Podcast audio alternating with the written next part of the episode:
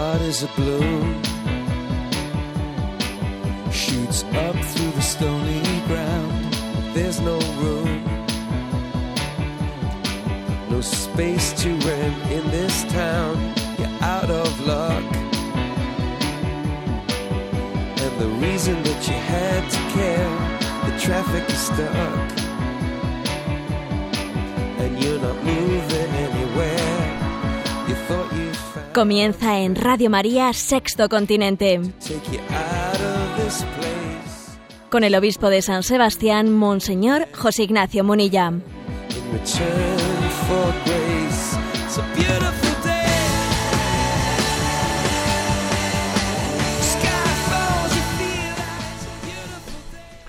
Un cordial saludo a todos los oyentes de Radio María. Un día más, con la gracia del Señor, proseguimos la andadura de este programa de Sexto Continente que realizamos los lunes de 8 a 9 de la mañana en esta radio de nuestra Madre.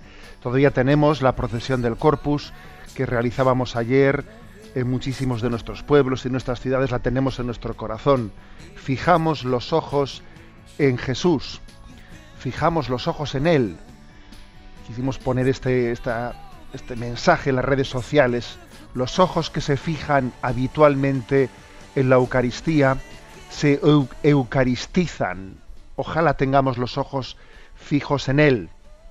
Y ojalá también, como tenemos la, la celebración del corazón de Jesús a punto ya eh, para el próximo viernes, igual que tenemos que tener los ojos fijos en Él, ojalá aprendamos también a descansar, a reclinar nuestra cabeza en el costado de Cristo, aprender a descansar en Cristo, fijos los ojos en Él, día del Corpus, aprender a reclinar nuestra cabeza, a descansar en el corazón de Cristo, solemnidad del corazón de Jesús. Ahí estamos, entre el Corpus y el Sagrado Corazón de Jesús. Bueno, pues sabéis que este programa lo hacemos en interacción con los oyentes a través de la eh, cuenta de Twitter, arroba obispo Munilla, en el muro de Facebook que lleva el nombre de José Ignacio Munilla y en una cuenta de correo electrónico sextocontinente arroba radiomaria.es en la que solemos pues eh, recibir preguntas vuestras. La verdad es que sois sois geniales sois muy activos y le ayudáis mucho a este obispillo en la pues en la elaboración de este programa. Tengo unos oyentes que casi me dan los deberes hechos vamos da gusto así. Bueno pues Cristina hemos seleccionado unas unas preguntas de los de los oyentes esta semana y vamos a irlas presentando Buenos días, Monseñor. la primera pregunta es de Mercedes Sánchez y dice, usted tiene en su escudo episcopal solo y exclusivamente un corazón de Jesús. Entiendo que es muy importante para su vida y misión de pastor esta espiritualidad que a veces escucho que ya está trasnochada. ¿Podría darnos algunos rasgos de la devoción al corazón de Cristo, su actualidad e importancia en el momento actual de desierto espiritual en España? Bueno, pues es un buen momento en la Semana del Corazón de Jesús para responder a esto. Claro, es una pregunta tan potente que daría para una conferencia, ¿no? Digamos una breve píldora. Esta es una espiritualidad trasnochada, esto del corazón de Jesús. Creo que no.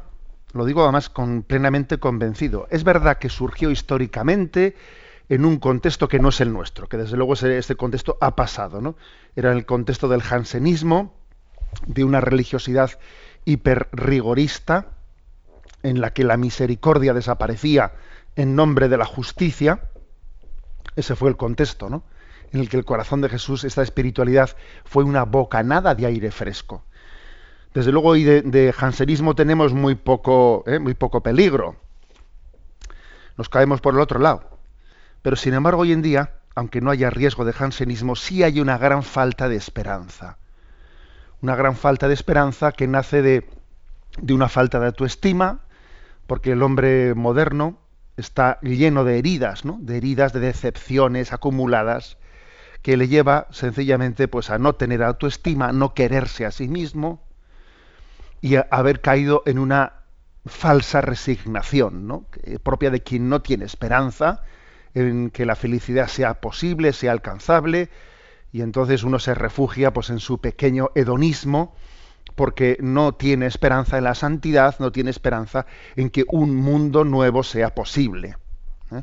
Entonces, antes por, por- responder al jansenismo y ahora porque yo creo que la espiritualidad del corazón de Jesús es decir, tú eres querido, quiérete, quiérete porque Dios te quiere. Y ten esperanza, porque Dios te quiere como eres y te sueña distinto, te sueña santo. Y los sueños de Dios, a diferencia de los nuestros, se realizan. ¿eh?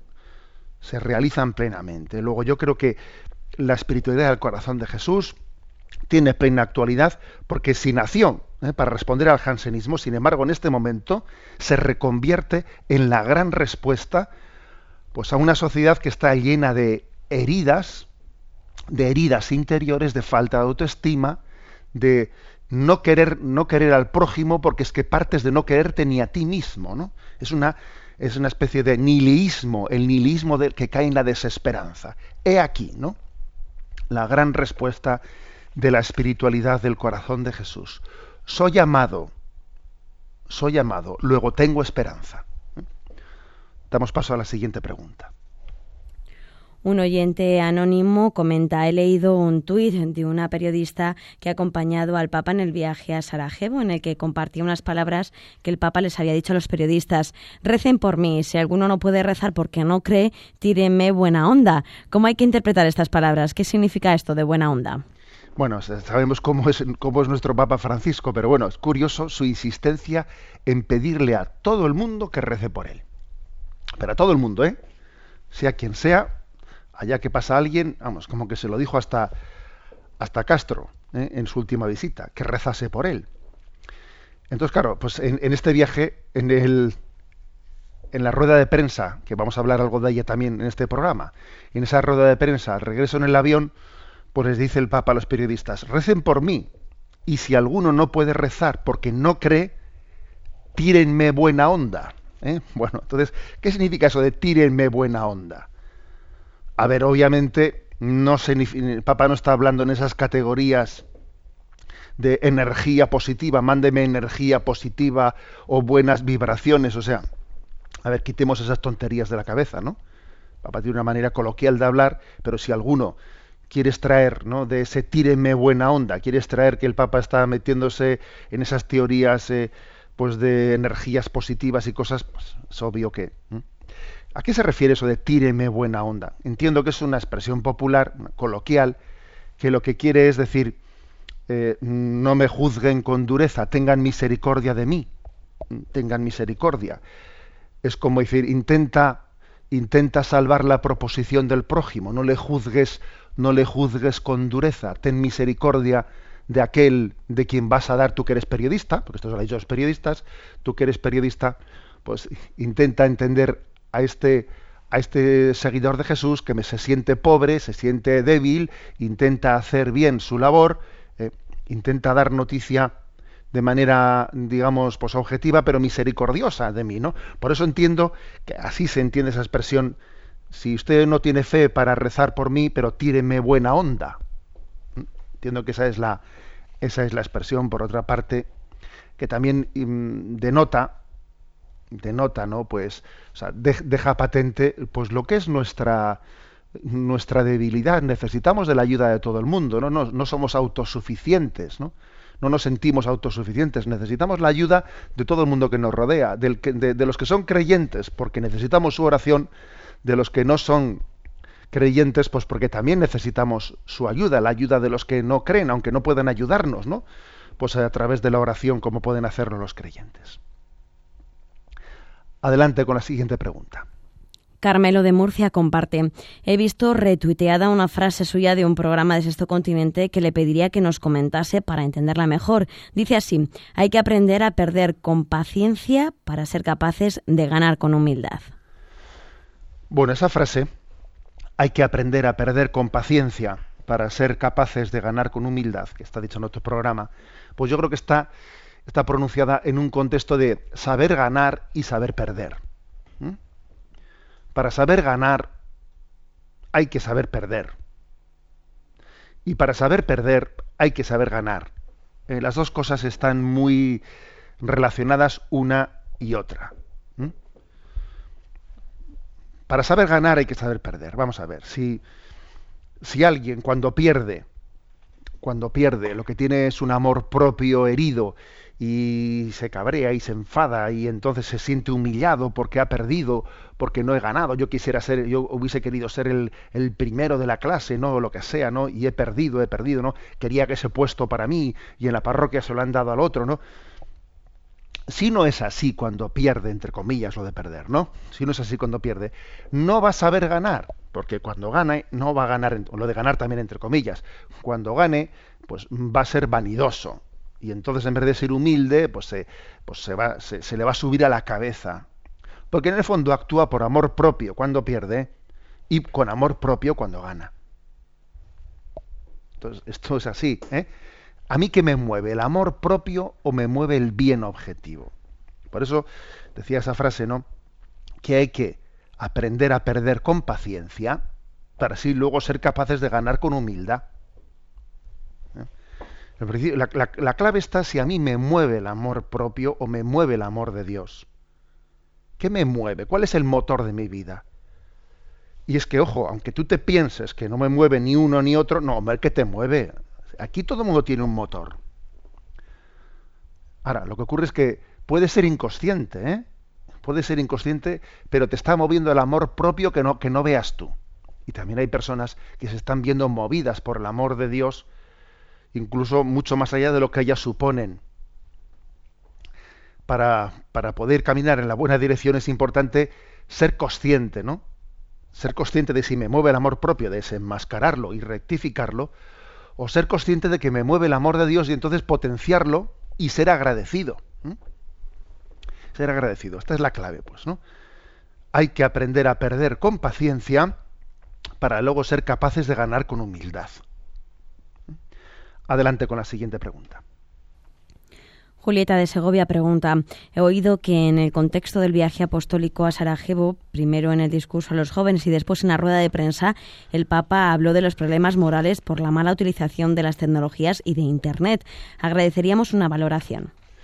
Pues sí, la verdad es que el Papa, eh, el Papa ha hecho comentarios interesantes, ¿no? Que afectan este programa, pues porque este programa tiene su, eh, su especial incidencia en los temas con en los temas de la tecnología por aquello de del sexto continente de internet etcétera. Qué ha dicho el papa vamos a ver en su encuentro en su encuentro con los jóvenes eh, que fue el sábado no el sábado 6 de junio en el encuentro con los jóvenes hubo allí un diálogo un diálogo se hizo una pregunta al papa sobre el tema de las tecnologías. Bueno se le, se le, se le preguntó porque claro como ha causado mucha impresión esa afirmación de que el papa había hecho una promesa allá por los años 90 de no ver televisión. Claro, la gente se queda impresionada. O sea, que el Papa desde el año 90 hizo una promesa a la Virgen del Carmen de que no vería más televisión. Entonces le han preguntado por eso, ¿no? Y el Papa dice, sí, desde mediados de los 90 sentí una noche que eso no me hacía bien, ¿eh? lo, de, lo de la televisión. Me alienaba, me llevaba y decidí no mirarla cuando iba a ver una película, iba al centro televisivo del arzobispado y la veía allí, pero solo la película. La televisión, en cambio, me alienaba, me hacía daño, me sacaba fuera de mí, no me ayudaba. Por eso soy, por eso soy de la edad de piedra, soy antiguo, dice el papá a los jóvenes. Y ahora vosotros, entiendo que los tiempos han cambiado, vivimos en la época de la imagen, y eso es muy importante. Y en la época de la imagen hay que hacer lo que se hacía en la época de los libros. Escuchad esto, ¿eh? Elegir lo que me hace bien. De esto se derivan dos cosas. Primero, la responsabilidad que tienen los centros de televisión en hacer programas que ayuden, que sean buenos para los valores, que construyan la sociedad, que nos lleven hacia adelante, que no nos tiren para abajo. Y luego hacer programas que ayuden a que los valores, los verdaderos valores, sean cada vez más fuertes y nos preparen para la vida. Esa es la responsabilidad de los centros de televisión. Segundo, saber elegir los programas. Y esta es una responsabilidad nuestra. Si veo que un programa no es bueno para mí, me echa por tierra los valores, me hace ser un vulgar, incluso con cosas sucias, tengo que cambiar de canal. Como se hacía en mi, en mi época de la piedra. Cuando un libro era bueno, lo leías. Cuando un libro te hacía daño, lo tirabas. Y luego hay un tercer punto el punto de la fantasía mala, la fantasía que mata el alma. Si tú que eres joven vives conectado al ordenador y te conviertes en un esclavo del ordenador, pierdes la libertad. Y si tú buscas en el ordenador programas sucios, pierdes la dignidad. Ver la televisión, usar el ordenador, pero cosas buenas, cosas grandes, cosas que nos hagan crecer. Esto es lo bueno. Fijaros qué respuesta ha dado ahí el Papa. Pues no quedó todo ahí. Porque luego en, el viaje de vuelta, en el, en el, avión, le preguntan a este respecto, ¿no? Le preguntan, Santo Padre, en el encuentro con los jóvenes, dice un periodista, habló abiertamente de la necesidad de estar atentos, cautos con todo aquello que ven. Les dijo una palabra sobre cuidado con las fantasías, ¿no? ¿Puede profundizar este mensaje? Y responde el Papa en la rueda de prensa decimos dos cosas diferentes, las modalidades y los contenidos. Si la modalidad tiene una modalidad que hace mal al alma, que es estar demasiado pegado al computador, esto es como que en el alma te quiten la libertad, te hace esclavo del computador. Es curioso, tantas familias, los papás, las mamás me dicen, con los hijos estamos en la mesa y ellos con el celular y en otro mundo. Es verdad que el lenguaje virtual es una realidad que no podemos negar, debemos llevarla por buen camino, porque es un progreso de la humanidad. Pero cuando esto nos lleva fuera de la vida común, de la vida familiar, de la vida social, y solamente también del deporte, del arte, y permanezco pegado al computador, esto es una enfermedad psicológica. Esto en cuanto dice el Papa, en cuanto a las, ¿eh? en cuanto a las modalidades. Y luego dice, segundo, en cuanto a los contenidos. Si hay cosas sucias, que van desde la pornografía, la semipornografía, a los programas vacíos, nosotros diríamos basura, sin palabras, por ejemplo, aquellos relativistas, hedonistas, consumistas, si fomentan todas estas cosas y sabemos que el consumismo es un cáncer de la sociedad, y el relativismo es un cáncer de la sociedad, y de esto hablaré en la próxima encíclica que saldrá el próximo este mes. Este mes. No sé si he respondido le dice el Papa al periodista. He dicho la palabra suciedad por decir una cosa general, pero todos sabemos qué quiere decir esto. Y también hay muchos padres y muy preocupados que no permiten que haya computadora en la habitación de los niños. las computadoras deben deben de estar en una sala común, en una sala común de la casa. Estas son pequeñas ayudas de los padres que encuentran para evitar estos males. Oye, pues como podéis ver, unas palabras del Papa bien prácticas, ¿no? Las que dijo primero a los jóvenes allí en Sarajevo. Yo soy de la edad de piedra, ¿eh? y en mis tiempos el libro que no que me hacía, daño se tiraba y te quedabas con el libro bueno. Pues ahora lo mismo, ahora lo mismo, pues con el programa televisivo, telebasura, fuera. Esto, eh, mm, ¿de qué manera soy libre y no esclavo de las tecnologías? ¿Eh?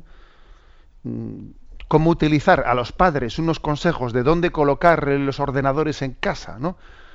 Pues para evitar la, la, tentación de acceder a contenidos negativos, ¿no? Porque obviamente ante los ojos de la familia, ante los ojos de los padres, la distinción entre el bien y el mal es mucho más fácil hacerla. Sin embargo, cuando nos apartamos de la mirada de Dios, cuando nos apartamos de la mirada de nuestros padres, cuando, cuando somos llevados a la, a, la soledad, ¿no? Eh, somos mucho más fácilmente vulnerables. Por eso dice el Papa, los ordenadores en la habitación, en un lugar mm, pues en el que todos estemos presentes en la familia. Bueno, nadie dirá que la Iglesia no habla claro, ¿eh? Nadie podrá decir que, que el Papa, pues eso, pues, pues divaga, divaga. Y además, los que quieren hacer una imagen del Papa, ¿no? Pues así eh, como rompiendo con la tradición de la Iglesia, etcétera, etcétera. Mm, anda que no se puede hablar más claro y clarito, ¿no? Sobre la afirmación de estos valores. Bueno, pues adelante con la siguiente pregunta. Sor Gabriela nos comparte, el Evangelio es una maravilla que solo se explica por el Espíritu Santo que lo ha inspirado, pero también es cierto que necesitamos de la luz del Espíritu Santo para entenderlo bien. Por ejemplo, ¿cómo compaginar la expresión del Evangelio que dice, cuidad de no practicar vuestras obras delante de los hombres para ser vistos, con esa otra que dice, no se enciende una luz para esconderla, sino para que brille delante de los hombres? ¿Cómo se compagina, no? Dice Sor Gabriela, ambas cosas. ¿Con qué nos quedamos? Cuidad de no practicar vuestras obras delante de los hombres para ser vistos. o nos quedamos con la otra que dice, oye, que no se enciende una luz para esconderla, sino para que brille delante de los hombres, luego brillen tus obras delante de los demás, para que así viéndolas den gloria al Padre. ¿No son contradictorias estas palabras del Evangelio? Pues obviamente no lo son, ¿no? Mm. Yo creo que la respuesta a Sor Gabriela es, es clara. Puede ocurrir que dos acciones, dos acciones que externamente sean prácticamente idénticas, sin embargo, tengan una valoración moral y espiritual muy distinta. Puede ser que dos, personas ¿no? que estén hablando en público, pues una, en el fondo, sea una eh, la vanidad sea el motor de su, de su predicación, y en el otro, sin embargo, su celo apostólico. Aún hay que decirle, cuida de no practicar tus obras delante de los hombres para ser visto, porque lo hace por vanidad. Y al otro, sin embargo, que le mueve el celo apostólico, hay que decirle, no se enciende una luz para esconderla, sino para que brille. Es decir, que la valoración de un acto no solo, no, solo depende de, su materialidad, sino de la intención formal, la intención formal con la que, con la que es realizado. ¿eh? Por eso el Evangelio no solo ilumina la materialidad de la vida, sino también ilumina la intencionalidad, la formalidad con la que uno ¿no? realiza las acciones. Yo creo que para, para entender de cómo, cómo se compaginan ¿no? esas dos sentencias evangélicas, yo me atrevería a dar la siguiente pista. Vamos a ver. No busques tener éxito, sino dar fruto. Yo creo que esto ayuda a discernir bien ambas cosas. Tú no busques tener éxito, busca dar fruto. Pero bueno, no es lo mismo, ¿qué? No, no es lo mismo. Hay una diferencia sustancial. No busques tener éxito, sino dar fruto. En el, fondo, el que busca tener éxito se está buscando a sí mismo. No tanto el bien objetivo, sino a sí mismo. El que busca dar fruto, lo hace sabiendo que muchas veces el fruto, el fruto suele venir de la mano también de humillaciones. ¿eh? que tú te sientes humillado, las cosas no te salen como habías, como habías eh, previsto, casi nunca salen como habíamos previsto, y sin embargo, Dios es capaz de un montón de rebotes y de cosas de, dar fruto, a pesar de que las cosas mm, pues han salido regular, ¿no? Pero, pero Dios te ha permitido eh, una fecundidad, dar fruto. Y sales malherido, porque uno te, te, entendió mal, otro te criticó, otro te no sé qué. Pero bueno, Dios permitió que en medio de ese lío, pues mm, hizo bien aquello que hiciste o dijiste a alguna persona concreta, ¿no? Has dado fruto, aunque no has tenido éxito. ¿Eh? Y sin embargo, el que busca tener éxito, pues no valora el fruto. Bruta, he quedado bien, he quedado mal, me siento humillado, me siento no sé qué. Bueno, pues eh, que es verdad que el Espíritu Santo, ¿no? Lo que decía Sor, Gabriela, es verdad que el Espíritu Santo nos tiene también que dar su sabiduría eh, para entender el Evangelio y para encarnarlo y para de alguna manera iluminar de qué manera concreta cada uno de nosotros, ¿no?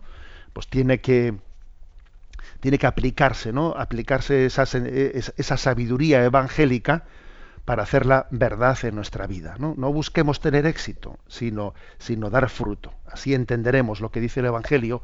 Cuida de no practicar tus obras delante de los hombres para ser visto, y así entenderemos lo que dice el Evangelio. Brillen tus obras delante de los demás para que viéndolas den gloria al Padre. Adelante con la última de las preguntas que hemos seleccionado. Antonio de Bilbao dice, en la intervención que hizo Andrea Ricardi en el Palacio Euskalduna de Bilbao, en el contexto de las jornadas de católicos y vida pública, dijo unas palabras que me parecieron, me parecieron muy importantes y que le pediría que valorase. El nacionalismo exacerbado seculariza al hombre. ¿Quién piensa usted al respecto? Bueno, estaba yo también presente en esa, en esa charla de Andrea Ricardi, ¿eh? que fue una charla muy buena, por cierto. Bueno, por si acaso alguno no le conoce, Andrea Ricardi, ¿quién es Andrea Ricardi? Pues bueno, pues es un seglar muy conocido en la Iglesia, pues porque es el fundador de, del, movimiento del carisma de Santigidio, en las comunidades de Santigidio, fundadas en 1968, que es una asociación de, de laicos católicos que están muy especializados en promover el diálogo, el ecumenismo, tiene unos 50.000 miembros en 70 países del mundo, allí en el barrio de Trastevere, en Roma, tienen su sede. Bueno, pues él, que también por cierto es es historiador, es catedrático de historia contemporánea en Roma y bueno, pues ha recibido muchos doctorados honoris causa y además recibió el premio Carlomagno. Bueno, y además fue ministro en Italia. Este hombre fue ministro, ¿eh? el año 2011, ministro de Cooperación Internacional y bueno, un hombre muy destacado. Pues Andrea Riccardi, en esas jornadas de católicos de vida pública, dijo esa frase ¿no? que, Antonio de Bilbao pues, plantea, ¿no? El nacionalismo exacerbado seculariza al hombre. Bueno, vamos a ver, eh, un comentario me pide Antonio al respecto, ¿no? Yo, yo, yo estoy especialmente obligado también como obispo de San Sebastián a ser, a ser cauto y prudente, ¿no? Hablando de este tema del nacionalismo, pero sí me atrevería, sí me atrevería a, eh, a dar un, pues un elemento un poco de, iluminación ¿no? desde nuestra perspectiva. ¿Cómo distinguir, cómo distinguir lo que es un sano patriotismo de lo que es un nacionalismo exacerbado? A ver, ¿dónde está la frontera entre uno y otro? Porque claro, es curioso que hay una virtud de la religión, mejor dicho, entre las virtudes, eh, de, las virtudes que, se, que, en, la formación, la educación católica, eh, pues se muestran, una de ellas también es el patriotismo como una virtud, ¿no? Eh, para la construcción del, del, bien común, para la construcción de la sociedad. Entonces, ¿cómo distinguir un sano patriotismo de un nacionalismo exacerbado? Bueno, yo creo que la, frontera está en que nuestra autoestima mm, no se funde frente a otro. ¿Eh? La valoración de nuestra tierra, el amor a nuestra tierra, no debe de sustentarse en una especie de, de competencia frente a otro. Que eso, eso es insano. Es insano, ¿no? El hecho de que yo para sentirme eh, para sentirme Hutu, necesite tener eh, antipatía a los Tutsis, eso es fatal. ¿eh? Fatal, fatal, fatal. Es decir, la autoestima, la valoración propia, pues debe, debe de ser positiva, positiva, ¿no? No reactiva. lo reactivo está casi siempre está bueno casi siempre no siempre está deformado no llevado por el espíritu de la desafección del desamor no hay que valorar lo mío contra nadie, sino hay que valorar pues, los dones que Dios me ha dado, eh, del entorno en el que he nacido, valorarlo, apreciarlo, ser agradecido, no contra nadie, no frente a nadie, no minusvalorando a nadie. ¿no? Por eso creo que este es uno de los puntos claves para distinguir dónde está la frontera ¿no? entre un sano eh, amor a la propia tierra y y un nacionalismo exacerbado, que esta expresión nacionalismo exacerbado de Andrea Riccardi pertenece al magisterio también de la Iglesia, ¿no? y tanto Juan Pablo II como Benedicto XVI como el Papa Francisco la, han utilizado. Creo que esto es claro. ¿Por qué, ¿Por qué el nacionalismo exacerbado seculariza al hombre? Pues porque, es curioso, eh, hace, mm, hace de, ese amor mm, desequilibrado, ¿no? De ese amor desequilibrado a su, a su tierra, que además está contrapuesto a la antipatía que tiene hacia, hacia sus vecinos, hace de, ellos, hace de ello un Dios, se entrega de una manera visceral a, ese valor, eh, dejándole a Dios orillado, ¿no?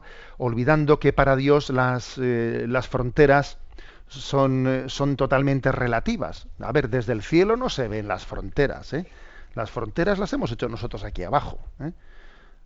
Para Dios somos una gran familia.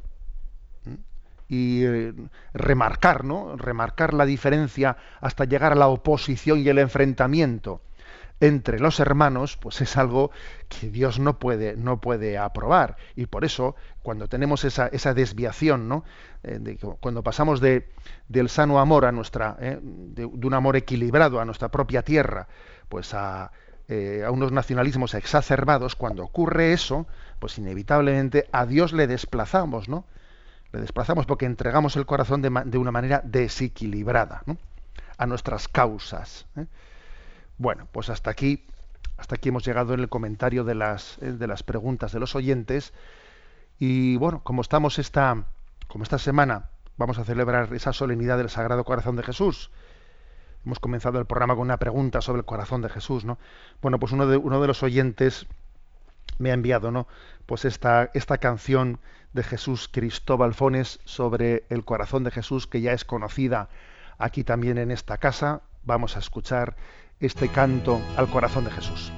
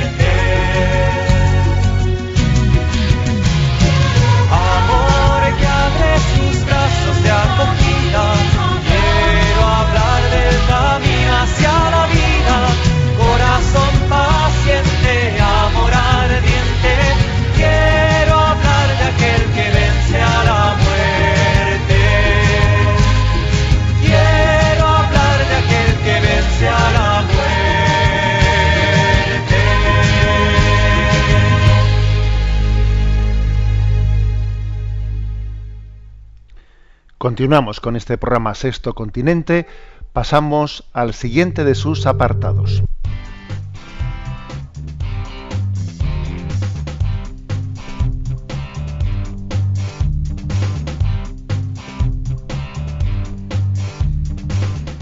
Repasando las redes.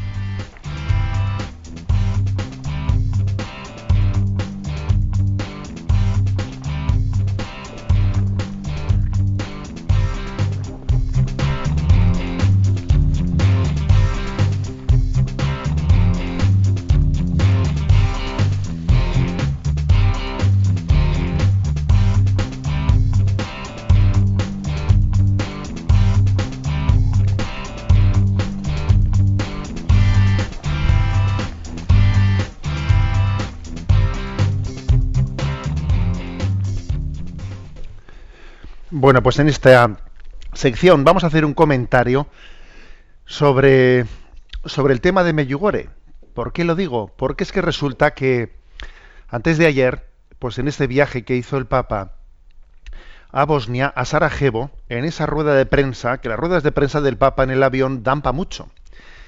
Eh, fueron diez minutos, pero claro, ahí salieron cosas muy interesantes, ¿no? Y entre ellas también un periodista le hizo la siguiente pregunta. Buenas tardes, Santidad. Han llegado muchos croatas en peregrinación y pregunta si su santidad irá a Croacia. Aunque como estamos en Bosnia-Herzegovina, hay también un gran interés sobre el juicio de Meyugore. Claro, el Papa iba, iba pues a, a, a Herzegovina, Bosnia, y en, Bosnia-Herzegovina está Meyugore, y entonces Claro, el Papa no visitaba Medjugorje en este viaje ¿no? apostólico. Pero lógicamente dice, bueno, nos dirá algo sobre Medjugorje y le, lanzaron esta pregunta en el avión. ¿Cuál fue la respuesta del Papa? Mm, prudente, como vais a ver. ¿eh? Dice, el problema de Medjugorje, Benedicto XVI en su tiempo, creó una comisión, bueno, una cosa, vais a ver como aquí hay muchos puntos suspensivos, porque claro, cuando transcribes cuando transcribes algo que se ha dicho coloquialmente, eh, pues las frases igual no están totalmente hiladas, ¿no? Pero bueno, dice el Papa, el problema de Medjugorje, puntos suspensivos.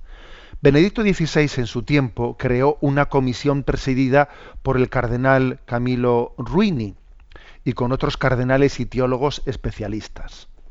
Han hecho el estudio y el cardenal Ruini ha venido a mí y me ha entregado el estudio después de tantos años, no sé si tres o cuatro años más o menos. Han hecho un buen trabajo, un buen trabajo. El cardenal Miller, que es el precepto de la Congregación de la Doctrina de la Fe, el cardenal Miller, me ha dicho que haría una feria cuarta en este tiempo, y creo que se hizo el último miércoles del pasado mes, pero no estoy seguro. ¿Qué quiere decir? Hago un paréntesis. ¿Qué quiere decir esto de feria cuarta? Feria cuarta es eh, claro, el Papa habla mm, como entendiendo que los interlocutores eh, entienden este, este, término. Feria cuarta se le dice a la reunión que una vez al mes se hace en la congregación para la doctrina de la fe, en una reunión en la que se suelen examinar pues, temas de actualidad que se están estudiando. Entonces el Papa dice que el cardenal Miller, o sea, el precepto de la doctrina de la fe, me ha dicho que haría una feria cuarta en este tiempo y creo que le hicieron el miércoles pasado. ¿Mm? Pero estamos ahí, dice el Papa, estamos ahí para tomar decisiones y después se dirán solamente algunas orientaciones para los obispos, pero se tomarán algunas líneas. ¿Mm? Hasta ahí llega la, la respuesta del Papa y luego ya habla de otros temas. ¿Mm? O sea que el Papa dice, ojo, no nos hemos olvidado, eh, dijimos que íbamos a eh, que se iba a tratar ese tema, queremos dar algunas, algunas decisiones, algunas orientaciones para los obispos, ¿no? De hecho, la, el titular que están dando, no, por ejemplo, así prensa es Francisco en el avión confirma que Roma sigue investigando Medjugorje para orientar a los obispos. Bueno, alguna palabra al respecto, vamos a ver. Alguna palabra y es, mm, yo creo que mm, mm, es, podría haber, ¿no? O sea, es decir, primero, estamos en un tiempo de discernimiento. Punto primero. ¿Eh? en un tiempo de discernimiento. Fue Benedicto XVI el que llevó el discernimiento pues, a, otro nivel distinto que el discernimiento diocesano. Los obispos diocesanos ¿eh? Eh, de Medjugorje habían sido contrarios, muy contrarios al juicio sobre Medjugorje.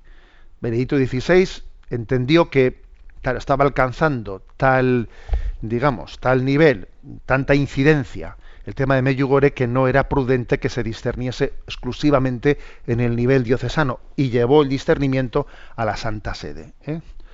Y creó una comisión cardenalicia y, por cierto, con un cardenal de absolutísima eh, pues madurez y, y, confianza como es el cardenal Ruini, ¿no? Pues llevó a ese nivel, ¿eh? ese discernimiento y sin duda alguna pues se habrán estudiado no porque hay, sabemos que hay opiniones totalmente contrapuestas las hay muy, contrarias ¿no? al fenómeno de Medjugorje como la de los obispos los obispos del lugar los dos obispos que han sido del lugar y las, y las hay también muy favorables yo creo que entre las opiniones más favorables a Medjugorje sobre todo el gran eh, pues eh, el gran argumento favorable a Medjugorje pues es el de por sus frutos lo conoceréis sin duda alguna es el argumento más favorable a Meyugore? Pues porque eh, somos muchísimos, yo también lo soy, no somos testigos de cuantísimas personas que han ido a Meyugore, pues la verdad es que han recibido un don de conversión y eh, ha dado muchos frutos de vocaciones a todos los, a todos los estados de vida y ha renovado muchísimas comunidades. Bueno, pues ese sin duda alguna es una pues yo diría el gran eh, pues el gran valedor de Meyugore es los frutos los frutos que ha tenido también tiene sus problemas no sus problemas, pues la, la, complejidad tan grande de sus mensajes, el hecho de que se lleven 25 años sin terminar todavía esos mensajes, es, era, es absolutamente inusual en la historia de la Iglesia que haya pues unas revelaciones particulares tan largas que duren 25 años, que se sigan produciendo. Eh, bueno, pues eso también es una complejidad muy grande, ¿no? Que estén ligados a una serie de secretos no resueltos, etcétera, etcétera, una complejidad muy grande. Entonces, bueno, en medio de ese discernimiento de pros y contras, ¿no?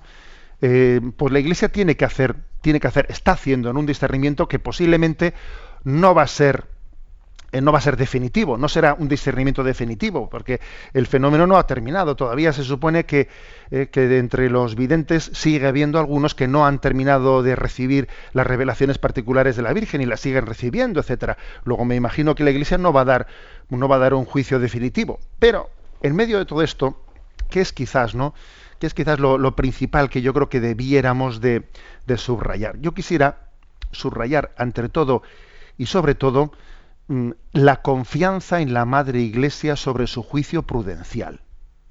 ¿Eh? A mí me parece muy importante que, a raíz de estas palabras que el Papa ha dicho eh, en el avión, que hagamos un acto de confianza en el discernimiento que la Iglesia está llevando adelante.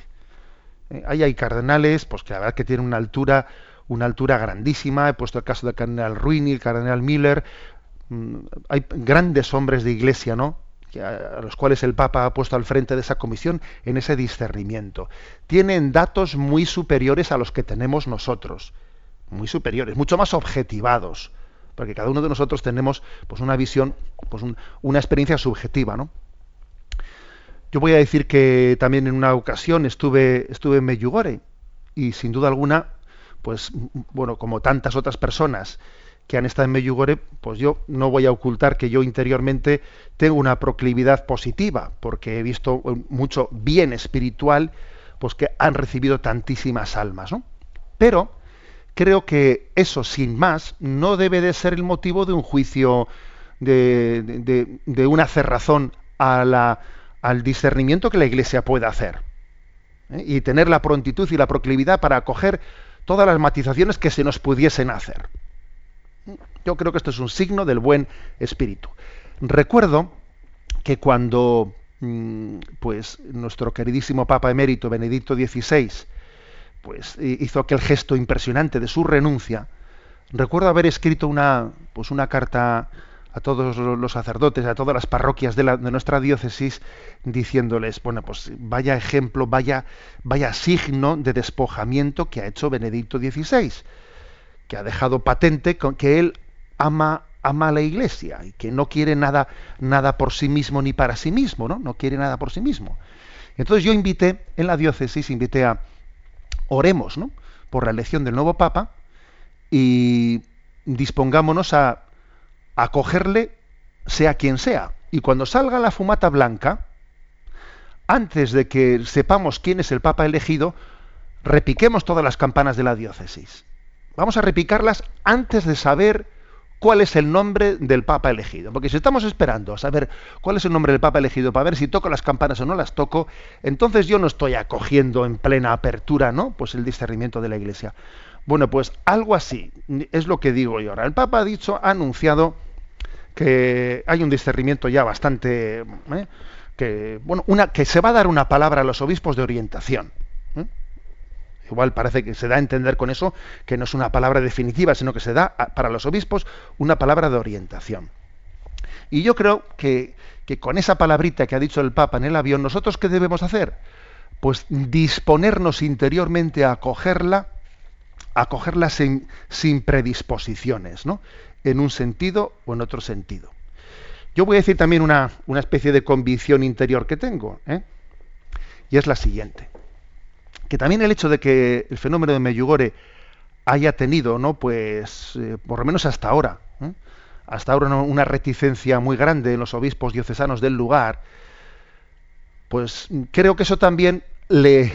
Todo es providencial, explico, o sea, todo es providencial. Yo creo que eso le ha ayudado mucho a, a al mensaje de Meyugore.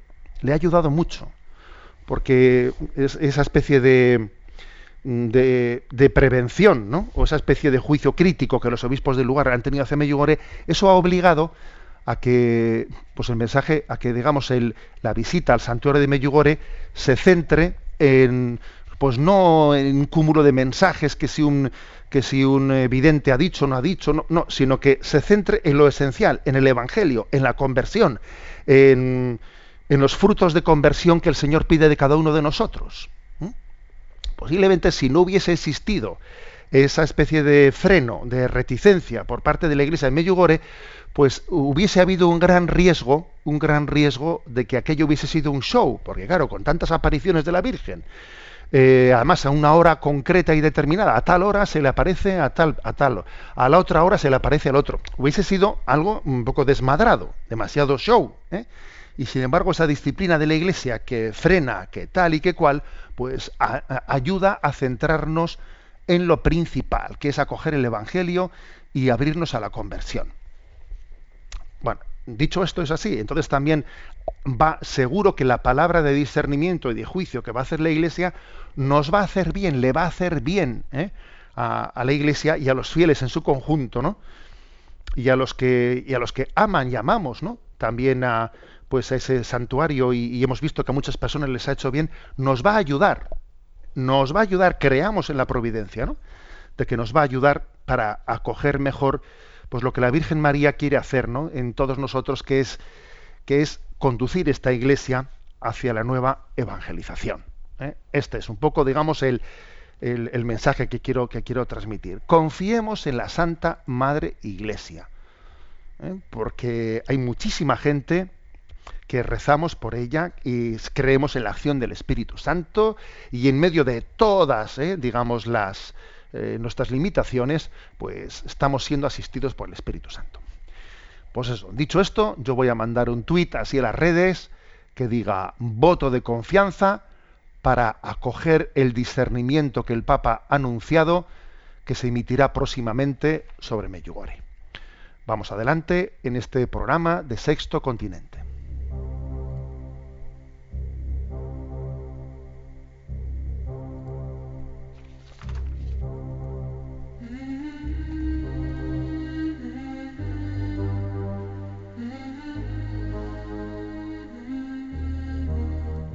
Hasta el viento y el mar le obedecen.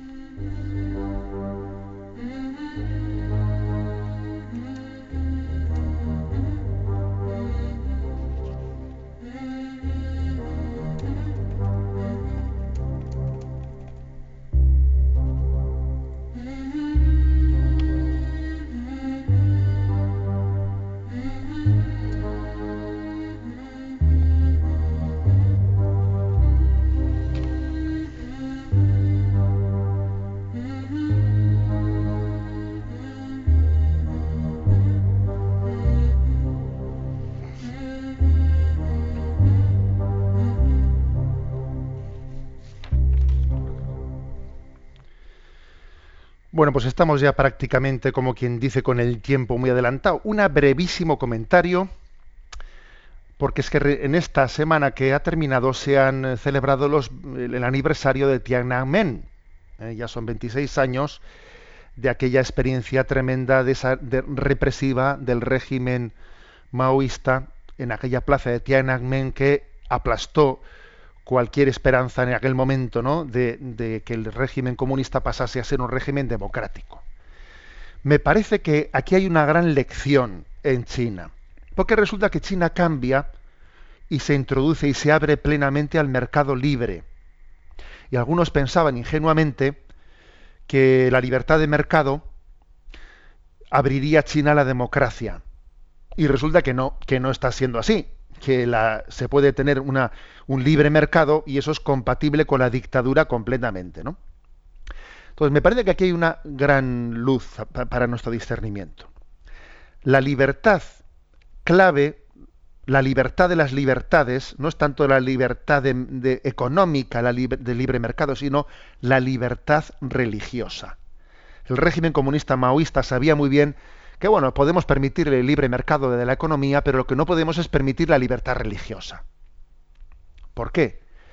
El principio de libertad religiosa no es uno más entre todas las libertades, sino el principal, porque está ligado a la libertad de conciencia. Es que en el fondo, la libertad religiosa no solo es la libertad de rezar, sino que supone la liberación del pecado, de sus estructuras, esas estructuras, de las estructuras de pecado. Y, claro, sabe el régimen comunista que eso es muy peligroso, que si da libertad religiosa, eso no solo es libertad para que la gente rece, sino para que la gente rece y instaure el reino de Cristo. Y entonces, claro, la dictadura comunista no es compatible.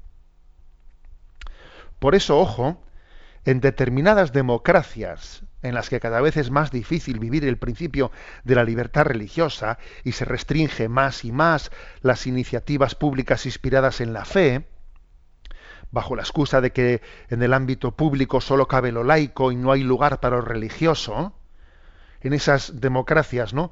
en las que cada vez se niega más el principio de subsidiariedad y todo es público y público y público, esas democracias tienen un gran peligro de convertirse de democracia en democradura, como decía. Precisamente esta frase se la escuché Andrea Riccardi ¿eh? en ese Congreso de Católicos y Vida Pública en Bilbao. Decía él que las democracias se convierten en democradura. Democracia o democradura, que en el fondo es una dictadura, porque estamos cada vez constriñendo más y más el principio de libertad religiosa. Bueno, pues es curioso, porque en China en la experiencia china ha quedado claro que lo determinante, lo determinante, no es tanto la libertad económica. No. Tú puedes dar libertad económica y eso sigue siendo una dictadura que no veas tú. Veas el caso de China. Lo determinante para una sociedad, lo que le hace libre a una sociedad, es sobre todo el principio de libertad religiosa. Eso sí que cambia la sociedad. La cambia en su, en su raíz, en su visión en, su principio de subsidiariedad, en su responsabilidad de la construcción de un mundo nuevo. ¿Mm? Por eso el régimen comunista es capaz de dar libertad económica, pero no libertad religiosa. ¿Eh? Y por eso tenemos que estar vigilantes, ¿no? De cómo en Occidente, ¿no? Pues eh, muchas o, un tipo de democracia tiene eh, tiene un peligro gravísimo de, de, derivar en una democradura por precisamente por constreñir el principio de libertad religiosa. Vamos a la última de las secciones de este programa.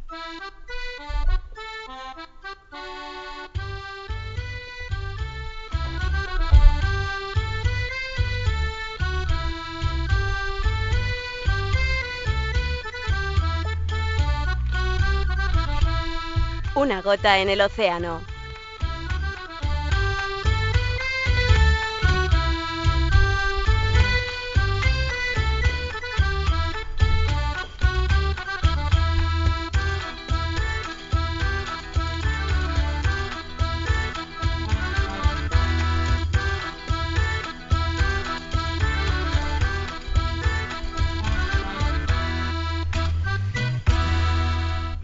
Bueno, muy bien, pues eh, vamos a hacer el último comentario. Por cierto, según lo hago, veo que me entran aquí mensajes de mensajes, porque este, esto de la tecnología de la intercomunicación es tremenda.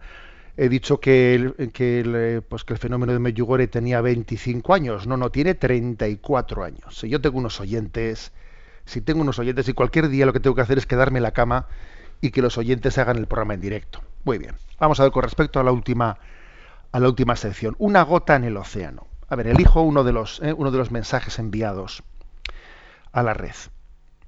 Un cristiano tiene que resintonizarse continuamente como la radio de un coche en marcha.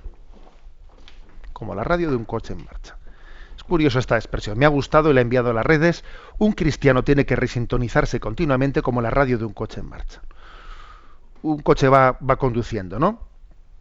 ¿Y qué radio tiene sintonizado? Hombre, pues Radio María, ¿cuál va a tener, no?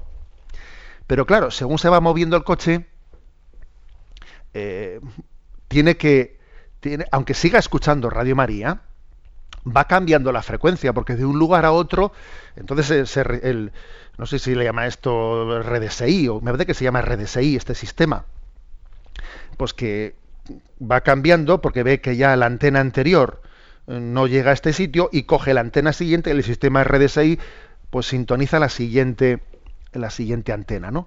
Entonces, él continúa escuchando Radio María, pero, mm, pero se está resintonizando. Bueno, el ejemplo es bueno para entender que en la vida espiritual tiene que haber algo, o sea, tiene que haber un componente en el que somos, somos fieles, ¿no? O sea, lo sustancial en nuestra vida no, no cambia. O sea, estamos plenamente adheridos a Jesucristo, a su mensaje. Y al mismo tiempo, que hemos dicho lo anterior, y sin que sea contradictorio, tenemos que tener capacidad de resintonización. Y no vale decir yo es que siempre he hecho lo anterior. Un momento, o sea, siendo fiel a lo anterior, tenemos que tener capacidad de adaptarnos a la situación concreta en la que estoy. Resintonizarme para, para dar respuesta a esta situación.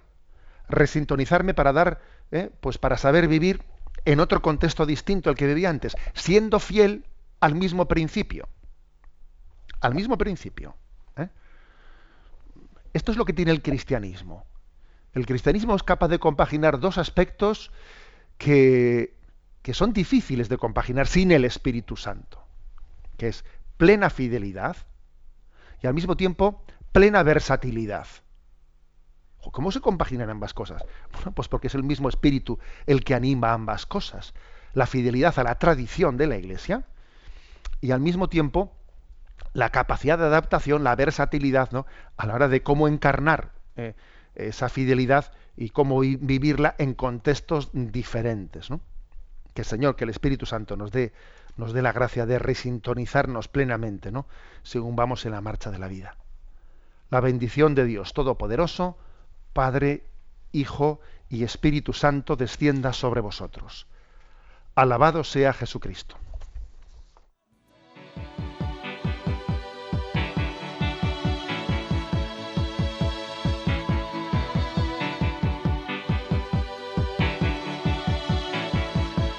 heart is a balloon